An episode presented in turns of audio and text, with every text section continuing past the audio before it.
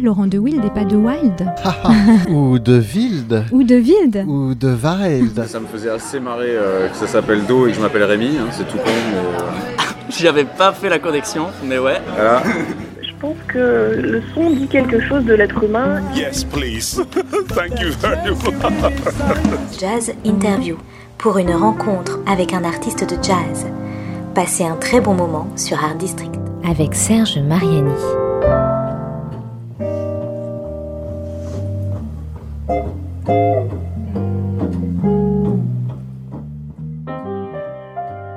Bonjour Naïsam Jalal, Bonjour, vous allez bien? Ça va super, Nous sommes à Saint-Denis, sur vos terres si je puis dire. c'est ça. Saint-Denis, pas loin de la basilique, euh, vous habitez là depuis un certain temps, vous êtes né à Paris, mais évidemment tout le monde euh, vous connaît maintenant comme une musicienne euh, franco-syrienne. Euh, bon, on va pas tout de suite parler de ça, mais très impliquée aussi, euh, non seulement dans sa musique, mais euh, dans, ce qui se passe en Syrie et puis dans ce qui se passe dans le monde en général. Très sensible à tout ça, donc pas juste une musicienne qui est investie dans sa musique, nuit et jour presque, si je puis dire.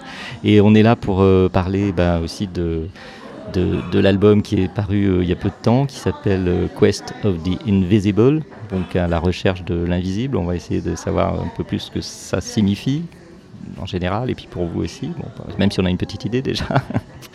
donc euh, Naïsam, euh, moi ce que je voulais, euh, donc on, est dans un, on s'est donné rendez-vous euh, dans un café là, pas très loin de la basilique justement, et on est en train de boire un petit peu, un de vin, pas trop, hein, attention. parce que Où est-ce qu'on va aller? Parce que déjà Quest of the Invisible, ça peut nous emmener assez loin, donc. je voudrais qu'on parle de la musique d'abord, en fait, dans ce premier set de Jazz Interview. On est sur Art District Radio pour cette émission avec vous. Et euh, vous, vous avez commencé la musique euh, sans doute assez jeune, hein, d'après ce que j'ai vu aussi sur vos, biographies, autour de 6-7 ans sans doute. Est-ce que, euh, en revanche, je ne me souviens plus, est-ce que c'était déjà avec la flûte? Oui, j'ai commencé la flûte traversière au conservatoire à l'âge de 6 ans. Et j'ai suivi un cursus classique, on ne peut plus classique au conservatoire, jusqu'à l'obtention de mon diplôme à l'âge de, de 18 ans. À 17 ans, j'ai rencontré euh, quelqu'un qui m'a fait rencontrer l'improvisation. Ce quelqu'un, il est contrebassiste, il s'appelle Michel Touzeau et je l'ai rencontré vraiment par hasard. Il m'a demandé d'improviser avec lui et j'ai... euh, il a vraiment insisté pour que, pour que je- j'improvise alors que je voulais pas du tout parce que je lui disais moi je peux pas jouer si j'ai pas euh, si j'ai pas de partition. Donc ça veut dire que là, on était déjà vers le jazz plutôt? Euh, ben en fait l'improvisation elle est pas hum, il y a un milliard de façons d'improviser sur terre.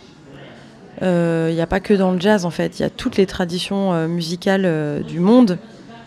Elles, elles intègrent une part d'improvisation. Que ce soit dans la musique indienne, d'Inde du Nord ou du Sud, que ce soit dans la musique arabe, dans les musiques arabes, que ce soit dans les musiques d'Afrique de l'Ouest. Enfin, je veux dire, il y a tout un tas de hum, traditions musicales euh, du monde qui intègrent l'improvisation comme euh, une part euh, essentielle de l'expression du musicien. Et c'est en ça pour moi que le jazz fait partie des musiques du monde. Il n'y a pas de. Enfin, en fait, toutes les musiques sont des musiques du monde. Mais. parce qu'il n'y a pas de musique extraterrestre, en fait. Mais oui, enfin, mais voilà, mais le, concept de musique du monde, il est vraiment. il est assez, assez, assez absurde. Mais du coup, euh, en tout cas, c'est pas. euh, L'improvisation, elle n'est pas cantonnée au jazz.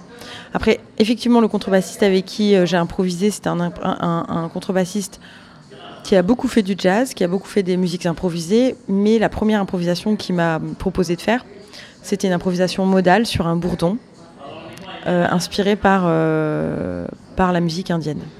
Donc là, euh, bon, je suis pas technicien, mais on peut rappeler juste que euh, donc euh, le bourdon, bah, c'est une note, c'est une note tenue, donc je pense que c'est la contrebasse qui faisait ça. Et vous, il vous a demandé de, si je puis m'exprimer comme ça, broder dessus, hein, c'est ça? Oui, enfin de, de juste de, de raconter une histoire avec euh, quelques notes. Et ça s'est bien passé, vous êtes bien arrivé. Et puis là, vous avez découvert quelque chose, c'est ça? Bah, C'est-à-dire, ouais, en fait, j'ai commencé alors que j'étais en panique et puis j'ai joué pendant 20 minutes sans m'arrêter.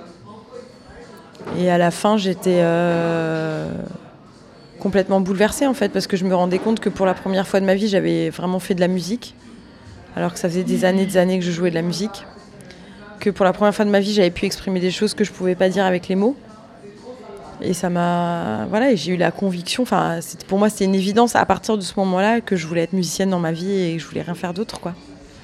On peut revenir sur le, sur la, flûte, le, choix de la flûte. Pourquoi est-ce que vous vous êtes dirigé tout de suite euh, vers cet instrument pour, pour le conservatoire? Bah, c'était assez par hasard en fait. Euh, mes parents m'avaient euh, demandé ce que je voulais jouer comme instrument. J'avais entendu le mot flûte par hasard, donc je leur avais dit bah, je jouais de la flûte. Et puis ils m'ont emmené au conservatoire. Il se trouve qu'il n'y avait pas de prof de flûte à bec, il n'y avait qu'une prof de flûte traversière. Donc ils m'ont pro- ils m'ont présenté la prof de flûte traversière. J'avais jamais vu ça et ça m'a ça m'a séduit euh, assez euh, assez euh, assez naturellement en fait. Et je pense que c'est vachement lié à la posture de la flûte pour une petite fille, c'est un instrument qui brille, c'est un instrument où la posture elle est, elle est assez majestueuse. Et je pense qu'il y a un truc dans la posture de la flûte qui renvoie à, un inconscient humain qui est assez, qui est assez immémoriel en fait. Je veux dire, la, position du flûtiste, c'est la position du berger, c'est la position de Krishna, c'est la position de, tout plein de, choses qui sont dans l'imaginaire de l'humanité, euh, quelles que soient en fait les, parties du monde. Il y a toujours un flûtiste dans l'imaginaire de n'importe quel peuple en fait. Le joueur de flûte euh, qui euh, emmène les rats de la ville et puis ensuite qui repart avec les enfants. Enfin, la posture du joueur de flûte, c'est un truc qui est là dans notre imaginaire. C'est peut-être l'instrument qui est le plus connecté à la magie, euh, quelque chose de, qui dépasse le, réel, quoi. Et puis la musique elle-même, le, le- non? C'est possible, et puis c'est un instrument qui est vachement proche de la voix en fait. C'est pour ça que c'est euh, un instrument où il y a tellement de musiciens, qui, de flûtistes qui chantent en même temps qu'ils jouent, parce qu'on a, on a cette facilité. euh, voilà. Oui, c'est ça. Ça, on va, on va en parler certainement parce que c'est quelque chose qui est, qui est aussi caractéristique. Alors, bon, moi, je n'ai pas beaucoup de, références de flûtistes qui chantent euh, en même temps là en tête, mais, mais j'ai presque, je pourrais dire, découvert, redécouvert, découvert ça avec vous euh, dans de concerts, euh, de Quest notamment. Cette faculté de pouvoir jouer, donc faire sonner la flûte et en même temps de- oui, de chanter, de vocaliser, je ne sais pas comment dire. Et alors c'est parfois plus proche du cri que, on ne sait pas, que, que de- évidemment de- d'un discours ou de paroles euh, de chanter, mais, euh, mais la voix est là en même temps que, que avec le souffle. Alors ça, ça doit être techniquement aussi, euh, sans entrer dans les déta- détails, ça doit être assez complexe. Mais on, voilà, on entend les deux, et, sur le disque aussi bien entendu, mais on vous entend à la fois jouer de la flûte et vous exprimer vocalement. Oui, c'est ça, tout à fait. Mais euh, est-ce que, euh, bah, parlons de ça puisque puisqu'on est dessus, euh, est-ce que justement, moi ce qui m'a ce qui m'a intrigué, ce qui m'a surpris beaucoup la, la première fois que j'ai- vous ai entendu faire ça, c'est bon en dehors de, l'éventuel, j'imagine, hein, je serais incapable de faire ça bien entendu, le prouesse on va dire, virt- virtuosité, avec prouesse technique. Qu'est-ce que, est-ce que c'est ça vient, c'est irrépressible, enfin c'est quelque chose qui, qui vient dans le jeu, par exemple surtout dans l'improvisation, j'imagine, tout d'un coup, vous, devez faire ça. C'est-à-dire, vous, vous, jou- vous jouez plus seulement de la flûte, la voix est là aussi, c'est ça? Oui, alors évidemment, c'est pas arrivé en un jour. hein, C'est un, une technique que j'ai euh, développée en travaillant. Donc c'est pas. hum, Il se trouve que en fait cette technique, les premiers à l'avoir vraiment développée, c'est euh, les bergers Peul d'Afrique de l'Ouest. Ensuite, c'est une technique que euh, de nombreux jazzman euh, flûtistes ont repris. Moi, la première fois que je l'ai entendu, c'était euh, Roland Kirk. Puis ensuite, je me suis rendu compte que Magic Malik l'utilisait beaucoup aussi. Et puis il y a plein plein de flûtistes en fait qui se sont emparés de cette technique d'Afrique de l'Ouest et qui l'ont repris chacun à leur, sauce. hein. Enfin, je veux dire, on fait pas de la musique traditionnellement dingue, mais du coup, chacun en fonction de sa voix, de ce qu'il veut exprimer, de ce qu'il cherche, du, voilà, l'a développé à sa façon. Donc euh, moi, c'est vrai que ça m'est arrivé. En fait, euh, plus jeune, je chantais beaucoup. Et puis j'ai complètement arrêté de chanter pendant des années, des années. Euh, les premiers concerts que j'ai faits où j'étais payée pour faire de la musique, c'était en chantant en fait. Je chantais de la bossa nova dans des crêperies avec un pote guitariste il y a très très longtemps, quand j'avais 17 ans. Et, du coup, du coup, j'avais plus du tout chanté. Et puis, euh, et puis donc, j'ai développé cette technique de chanter euh, flûté, où, je, chantais en même temps que je jouais, mais je- n'osais pas vraiment chanter en dehors de la flûte. Faire entendre ma voix euh, en dehors du son de la flûte. Toujours, je mêlais le son de ma voix à la flûte. Et puis, euh, un jour, j'ai osé vraiment le faire et je l'ai fait juste sur une note. Et je me suis rendu compte que c'était euh, puissant pour moi et pour celui qui écoute. Et du coup, j'ai décidé de vraiment de petit à petit de le développer et de l'assumer aussi parce que ça voulait dire euh, non seulement euh, ben, développer en travaillant une technique de chant, mais ça voulait dire aussi assumer le fait que ben, je me cachais plus derrière ma flûte et que, et que je m'exprimais avec ma voix. Et ça, c'était un chemin euh, assez euh, périlleux. Et donc, ça fait quelques années maintenant que je, je travaille dans cette direction-là.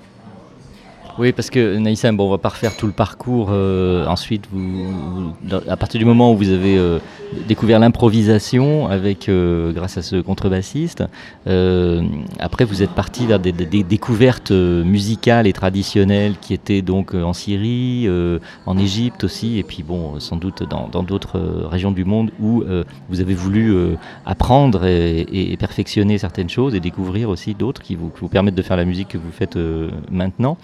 Mais euh, euh, justement, on va, on va faire une première pause dans cette émission après ce- cette première séquence, ce premier set de Jazz Interview. On va écouter euh, un titre que vous avez choisi, qui est, une musique de Mauritanie, hein, c'est ça? Vous, vous allez nous dire le, titre et, La chanteuse s'appelle Timimine Taba. C'est une des plus grandes voix de la musique mauritanienne. Elle est morte il y a quelques années. Et c'est une très très grande musicienne. Et ce morceau qu'on va écouter s'appelle Ya Allahu.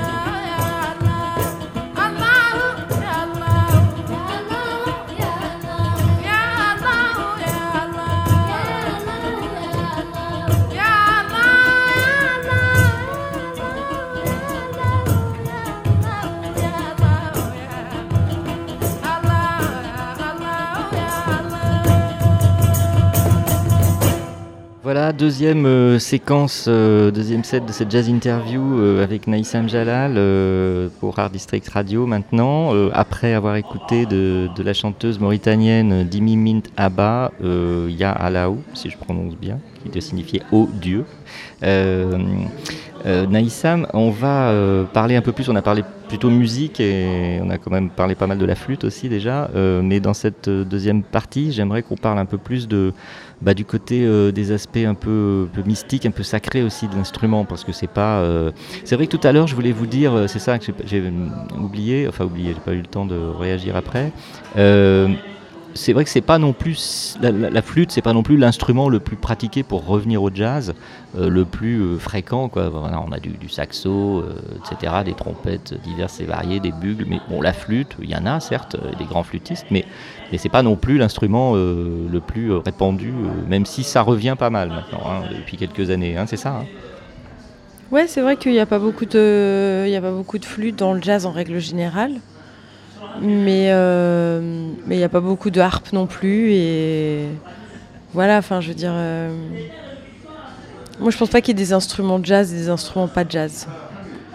Et euh, je pense qu'on fait ce qu'on veut avec n'importe quel instrument à partir du moment où on a on a l'envie de le faire. Alors revenons à, à- la flûte elle-même et puis quand même comme l'album euh, que vous venez de faire paraître s'appelle Quest of the Invisible, donc à la recherche de l'invisible, hein, la quête de l'invisible.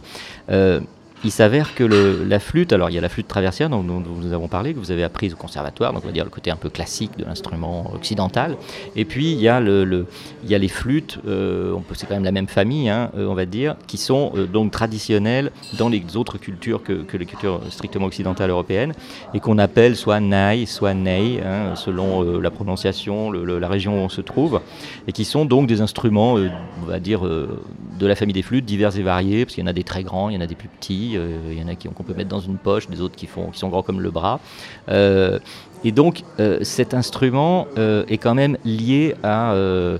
on a déjà un peu évoqué ça tout à l'heure, à une certaine magie et puis à un certain sens du sacré. Il n'y a pas, euh, a pas, on a parlé de, de l'Inde, même en, Afrique de façon générale, il y a quand même un rapport, le souffle, etc. la position, comme on disait, il y a que c'est une espèce d'inconscient qui fait que c'est pas, euh, voilà, on n'aura pas la même chose avec le piano, même si la musique du pianiste va être magnifique.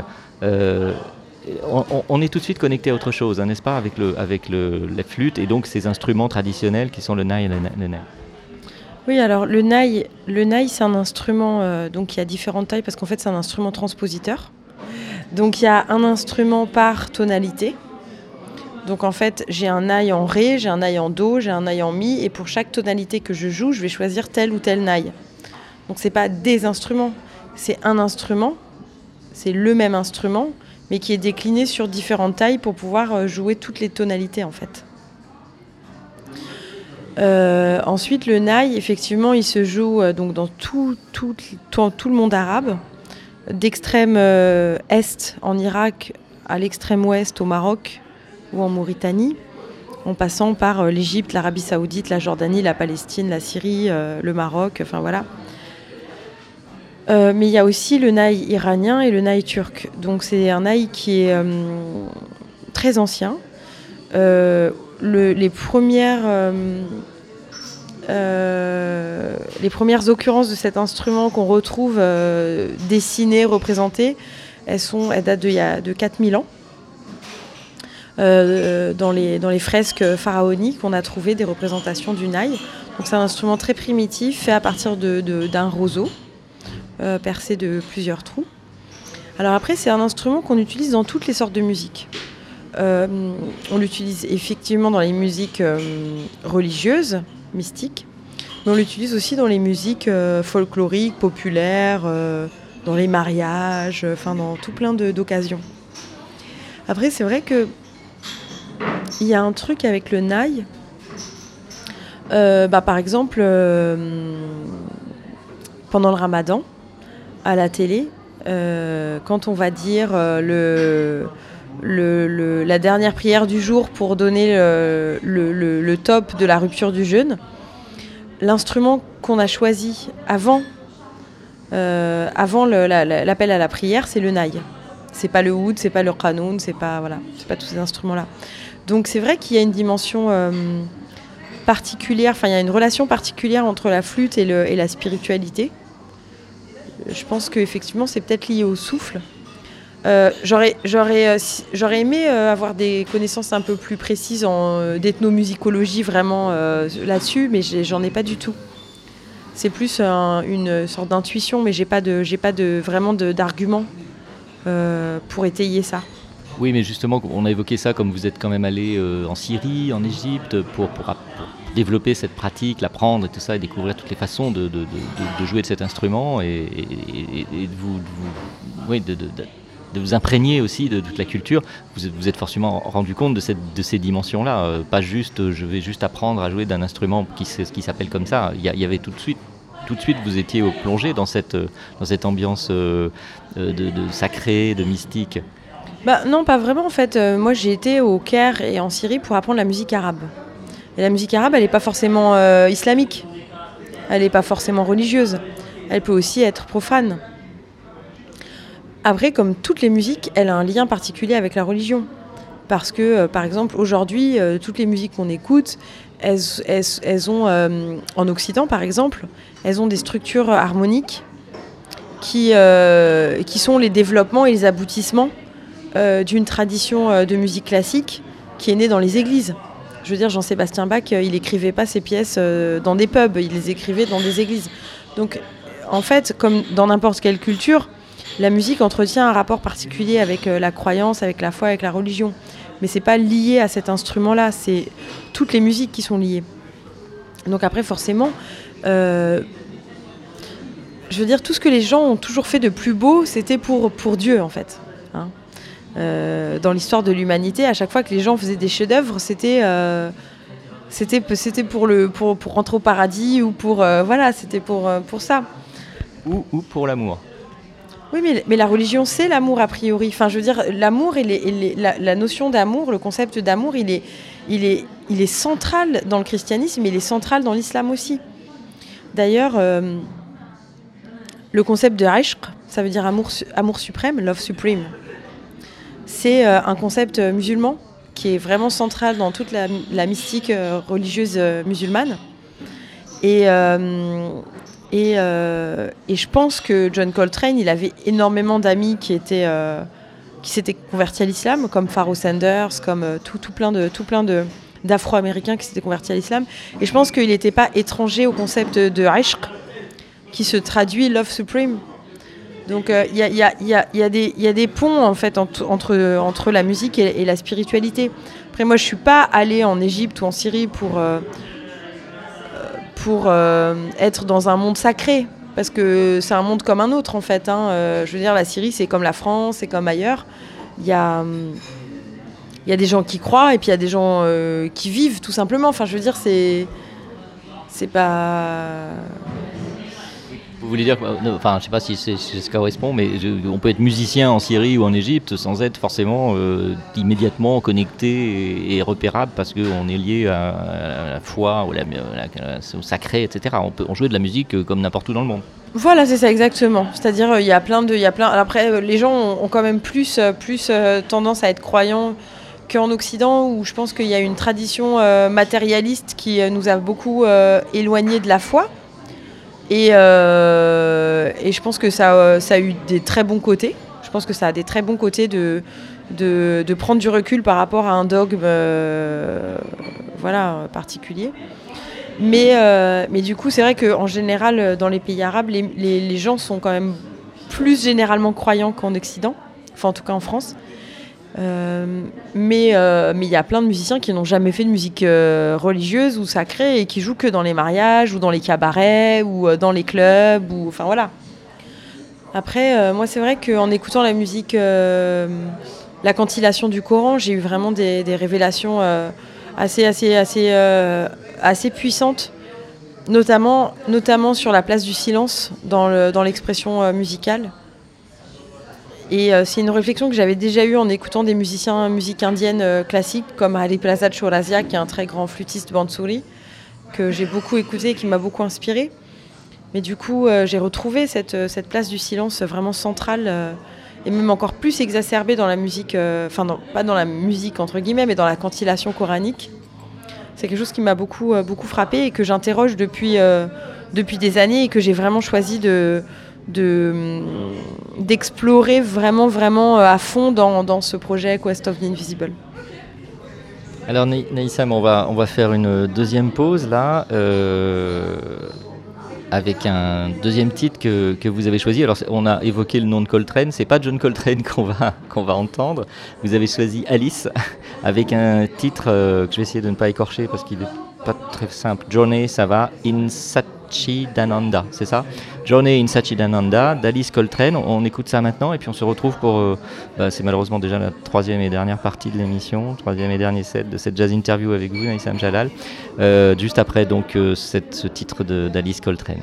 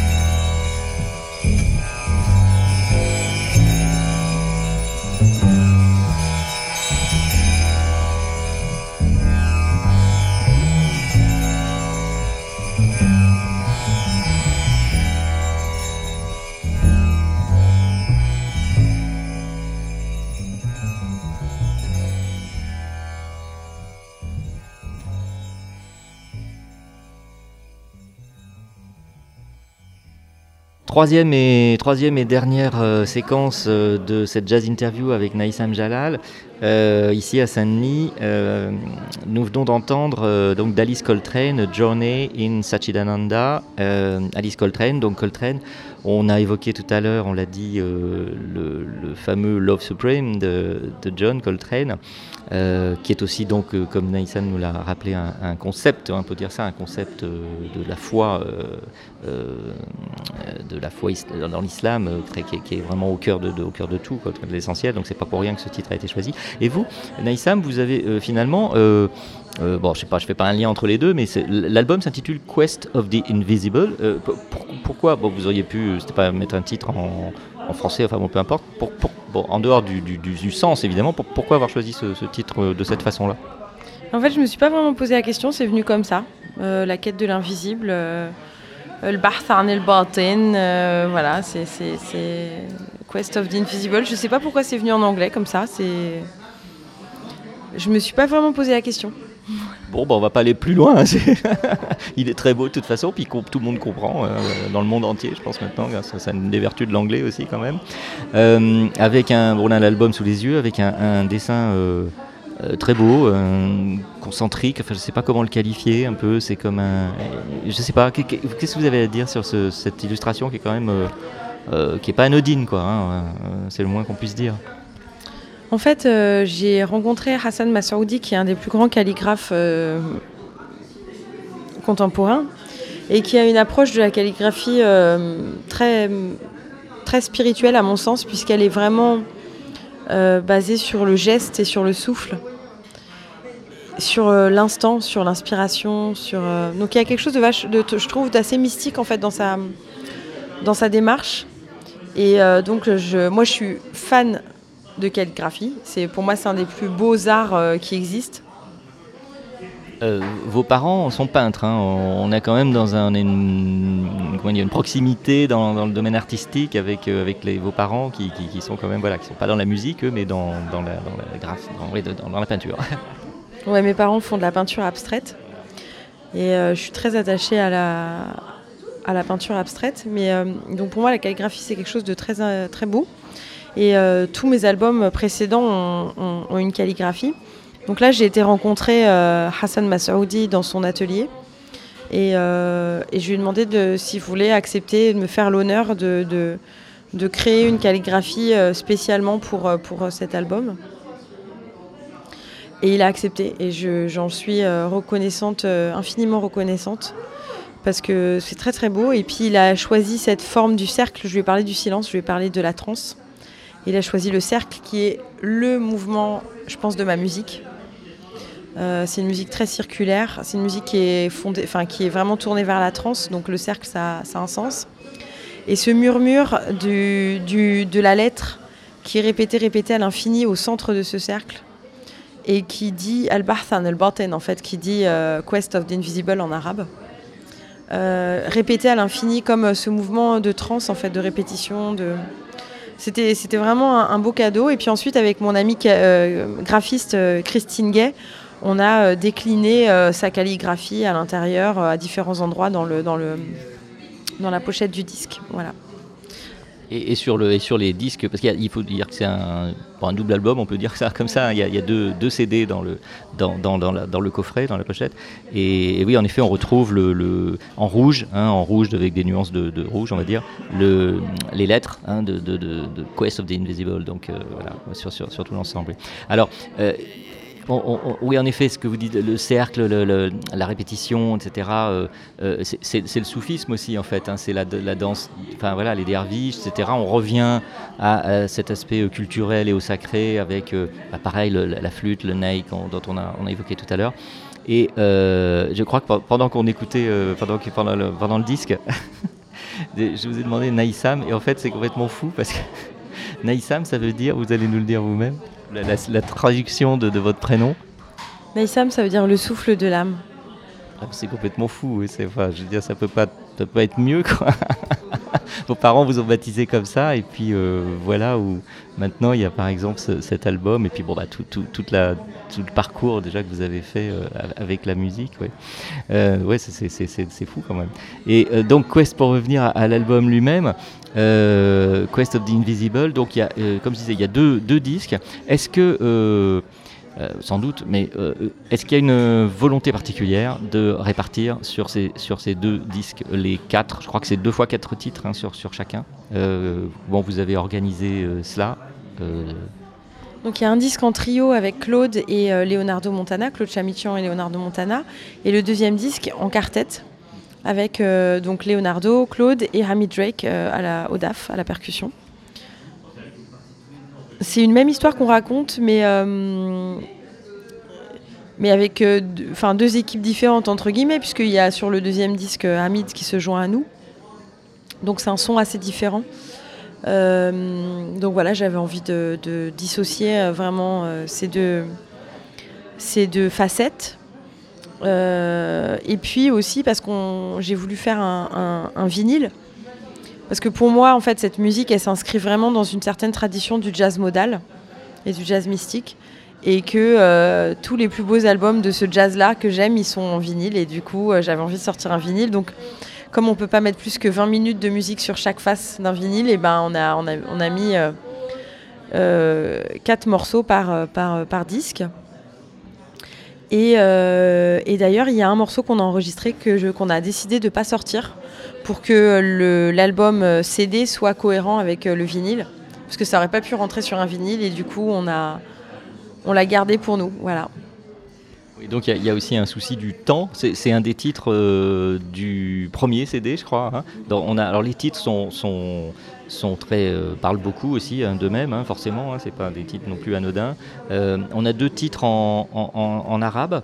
On a, euh, je crois que c'est le premier, hein, Al Al Layl, je sais pas si je prononce bien, oui, Al-Layl, qui signifie la, la- la nuit, je crois, ou le. c'est ça exactement, la nuit. Et pourquoi commencer par particulièrement par ce titre-là et par, par- à partir du moment où on sait que ça signifie la nuit, enfin voilà, on est déjà dans, on est dans un climat un peu particulier, non? Parce que la nuit, dans l'imaginaire arabe, c'est la douceur, c'est euh, la tendresse, c'est la symbolique de la femme aussi, du mystère. Et donc, euh, j'avais envie de commencer par, euh, par, un morceau doux. Voilà, une invitation à nous suivre dans ce voyage. Alors euh, mu- musicalement, euh, enfin instru- instrumentalement, je veux dire plutôt. euh, on- donc il y a vous évidemment aux flûtes, naï et puis à la voix aussi. Donc Léo, Leonardo Montana au, piano, Claude Chamichian à la contrebasse. Et donc sur le sur le deuxième CD, Hamid Drake au, DAF. Le DAF c'est un genre de, tambour, enfin de tambourin, de tambour. Oui, c'est un, frame drum, ce qu'on appelle un frame drum, c'est-à-dire un, un- un- une peau sur un, sur, un, sur un cerceau, quoi. C'est un cercle, voilà. Un peu comme la, la- oui, le, la- enfin, le cercle dans lequel la calligraphie de votre, de votre ami, euh, enfin de votre ami, de- du, du calligraphe a, a- a inscrit le titre, hein, c'est ça? C'est ça. Et donc le DAF, c'est juste euh, une percussion avec euh, une peau et un, et un cadran euh, cercle circulaire en bois. Et j'avais pas du tout envie que Hamid joue de la batterie sur cet album. C'était pas du tout, à mon avis, la couleur que je recherchais. Je recherchais vraiment le DAF et je recherchais quelqu'un qui ait cette dimension euh, mystique, cette euh, quête spirituelle. Et Hamid est vraiment là-dedans depuis, des- depuis des années. Donc euh, je l'ai appelé, il était à Chicago, je lui ai parlé du projet, je lui ai dit voilà, je voudrais faire un répertoire à la fois sur la trance. Il me dit oui, la trance, c'est super. Et le silence. Il me dit ah ouais, le silence. Ah d'accord. Et là, il, m'a dit oui, oui, ça m'intéresse euh, vraiment, euh, il faut qu'on fasse ça. Comment, parce que, co- comment est-ce que quand on parle de silence justement à, un musicien, euh, on lui dit bah là, moi, moi je vais faire un disque et le silence va être très important. Co- co- comment est-ce qu'on aborde ça? Parce que ah bah, enfin, pour un audit, enfin pour quelqu'un qui n'est pas musicien en particulier, on va se dire bah c'est, le contraire de, c'est l'opposé absolu de la musique quoi. Bah, en fait, euh, si vous voulez, le silence, euh, il y a deux façons de réagir à ça. Il y a soit euh, ben, se moquer, parce que pour beaucoup de musiciens, ça peut être assez ridicule, en fait, cette idée de silence. Soit c'est vraiment, on, prend la chose au sérieux et on comprend de quoi il s'agit, et c'est vraiment dur. C'est super complexe. C'est une recherche sans fin, en fait. Le silence, c'est le début et c'est la fin. C'est euh, l'origine de, de la parole et c'est la fin de la parole. Et c'est aussi le sens, la signification de la parole. Si je dis tous les mots comme ça et que je les j'enseigne et que je ne m'arrête jamais et qu'il n'y a jamais de silence et que je ne commence pas et que je ne finis pas, vous allez rien comprendre. Alors qu'en fait, justement, le silence, il ponctue et il donne son sens à ce qui est dit. Et donc pour moi, le, le silence, il a une place euh, très importante dans la musique et, et- dans la société dans laquelle on vit, où on est dans une société du plein, dans une société de l'avoir. Réhabiliter le silence comme, euh, comme une donnée fondamentale de l'être, euh, c'est assez, euh, assez important à mon avis. Oui, c'est certain. oui. Et en effet, le silence, ben, parfois, certains, certains de vos titres euh, de l'album euh, commencent euh, dans, une, oui, dans une atmosphère très, très sereine, avec une note unique qui est répétée un certain temps. Ça peut être le piano, ça peut être la contrebasse, ça peut être la, flûte, certainement. J'ai j'ai pas tous les, les- références là de, l'album en tête. Et puis, voilà, chacun vient après accompagner l'autre. On va rappeler les, les- les titres de- des, deux, des deux CD qui sont un peu comme des poèmes, hein, en fait, hein, c'est exactement ça. Donc Al-Layl, la nuit pour, pour ouvrir, juste après. Ensuite, euh, le chant des nuages, que moi j'aime beaucoup, parce que j'aime beaucoup les nuages en général. après Al-Reda, le- ce qui est le deuxième titre, euh, le deuxième titre en, en arabe. Qu'est-ce que ça signifie Al-Reda Reda? Arreda, c'est euh, une forme d'acceptation. C'est un concept assez, euh, euh, assez ambigu parce qu'en fait, il a été vachement utilisé par euh, le dogme chrétien ou musulman pour asservir les gens. Du genre, euh, t'as qu'à être content et fermer ta gueule. Et donc, euh, il y a un truc assez, euh, ambigu dans, ce concept-là parce que par ailleurs, Arreda, donc l'acceptation, c'est aussi une forme, enfin une façon, en acceptant dans une certaine limite un peu ce qui, nous est donné comme, destin ou comme, ou comme lot de bienfaits et de souffrances. Enfin, je veux dire, on ne peut pas se battre sans être quelque part en paix avec soi-même. On ne peut pas avancer euh, en se faisant du mal parce qu'on est tout le temps en colère. Et donc, euh, il y a quand même une, dimension positive dans ce, concept, qui est celle que je- j'essaye d'exprimer dans ce morceau-là. D'accord, oui. Euh, donc ça, c'était les quatre euh, titres du premier CD. Le deuxième euh, commence avec un très beau titre aussi, L'âme du voyageur. Songe ensuite, après Ivresse. Et on, termine un peu dans, une atmosphère, dans un climat proche du premier titre, en fait, avec Prière. Euh, bah, la prière, ça parle de soi-même, hein, et puis en effet, quand on écoute, euh, quand on écoute la musique, on, comprend très bien. Et euh, bah, euh, on, va, on va se, il faut, se dire au revoir. Donc, on va terminer cette, émission en, bah, en invitant surtout le maximum de gens à, se procurer ce, double album magnifique. hein, avec vous à la flûte, à la voix, euh, au piano Leonardo Montana, euh, superbe, Claude Tamitian aussi, euh, la contrebasse, c'est vraiment très très beau, et Amit Drake, euh, donc au DAF, tambour, là, dont nous avons parlé. Si vous êtes d'accord, on va terminer moi donc avec bah, mon titre qui me parle beaucoup, déjà dans l'imaginaire, les nuages. Donc le chant des nuages pour, pour terminer cette, cet euh, entretien, cette interview, cette jazz interview sur Art District Radio avec vous. Naïsam Jalal, euh, merci beaucoup euh, d'avoir été l'invité de cette émission. Et puis, euh, puis à bientôt, toujours pour les concerts, moi c'est ce que je dis, parce qu'il faut aller, faut aller l'écouter euh, en- sur scène, en, en public, enfin en live, comme on dit. hein. Bah, merci à vous, merci beaucoup.